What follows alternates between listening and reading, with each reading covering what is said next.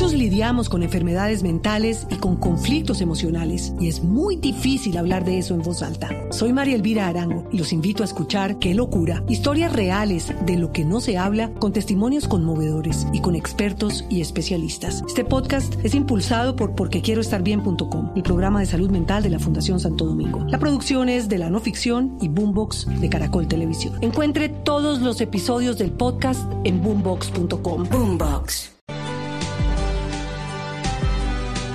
Ahora 5 de la mañana, 7 minutos. La historia de inseguridad termina con un carro esta madrugada cayendo por el puente del Tequendama, cayendo al río Bogotá. Los delincuentes lograron escapar, estaban huyendo, comienza la historia con un intento de robo al dueño de un frigorífico.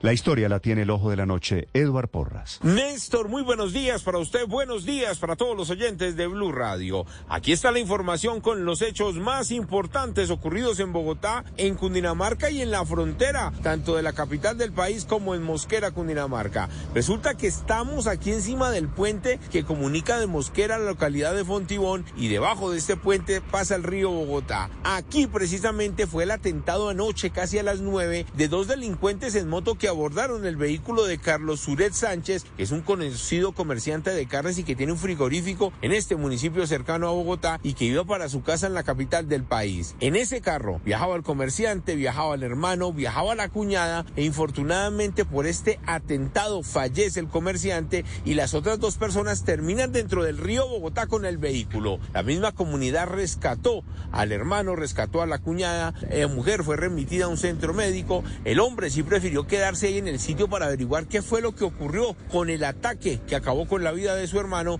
mientras que los criminales huyeron en esa motocicleta hacia Mosquera en Cundinamarca. En ese instante que están huyendo, un guarda de seguridad se percata de lo ocurrido, les dispara, pero el sujeto que va como parrillero accionó también su arma de fuego y acabó con la vida de este guarda de seguridad de tan solo 24 años. Muchos lidiamos con enfermedades mentales y con conflictos emocionales, y es muy difícil hablar de eso en voz alta. Soy María Elvira Arango y los invito a escuchar Qué locura, historias reales de lo que no se habla con testimonios conmovedores y con expertos y especialistas. Este podcast es impulsado por porquequieroestarbien.com, el programa de salud mental de la Fundación Santo Domingo. La producción es de la no ficción y Boombox de Caracol Televisión. Encuentre todos los episodios del podcast en boombox.com. Boombox.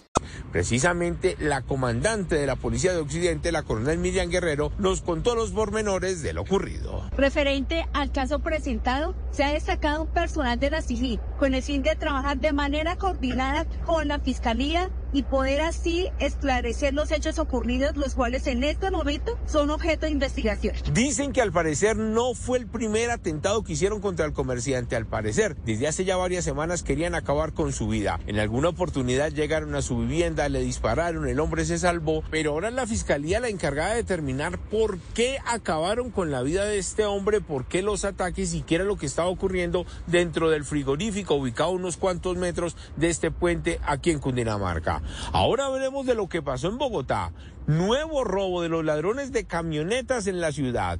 Esperaron a que una mujer llegara a su casa, ingresara a su vehículo y los mismos ladrones que hemos venido denunciando aquí en Blue Radio la interceptaron, la amenazaron con armas de fuego y se le llevaron su camioneta en el barrio Santa Isabel. Hablamos con ella y esto fue lo que le contó a Blue Radio. Llego a la casa para entrar, pues llego en la camioneta para entrar a mi casa y ellos eh, bloquean parte del, de la parte posterior del carro y se bajan de una vez a, a que le entregue las llaves y que se llevan la camioneta. Igual que en los otros robos inicialmente son dos delincuentes, ¿no?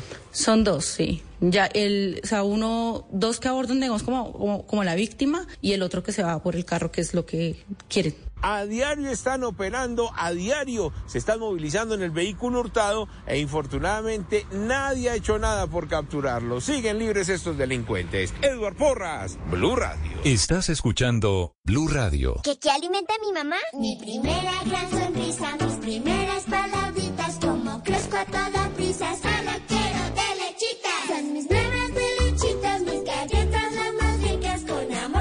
Con lidiamos con enfermedades mentales y con conflictos emocionales y es muy difícil hablar de eso en voz alta. Soy María Elvira Arango y los invito a escuchar Qué locura, historias reales de lo que no se habla con testimonios conmovedores y con expertos y especialistas. Este podcast es impulsado por porquequieroestarbien.com, el programa de salud mental de la Fundación Santo Domingo. La producción es de la no ficción y Boombox de Caracol Televisión. Encuentre todos los episodios del podcast en boombox.com. Boombox.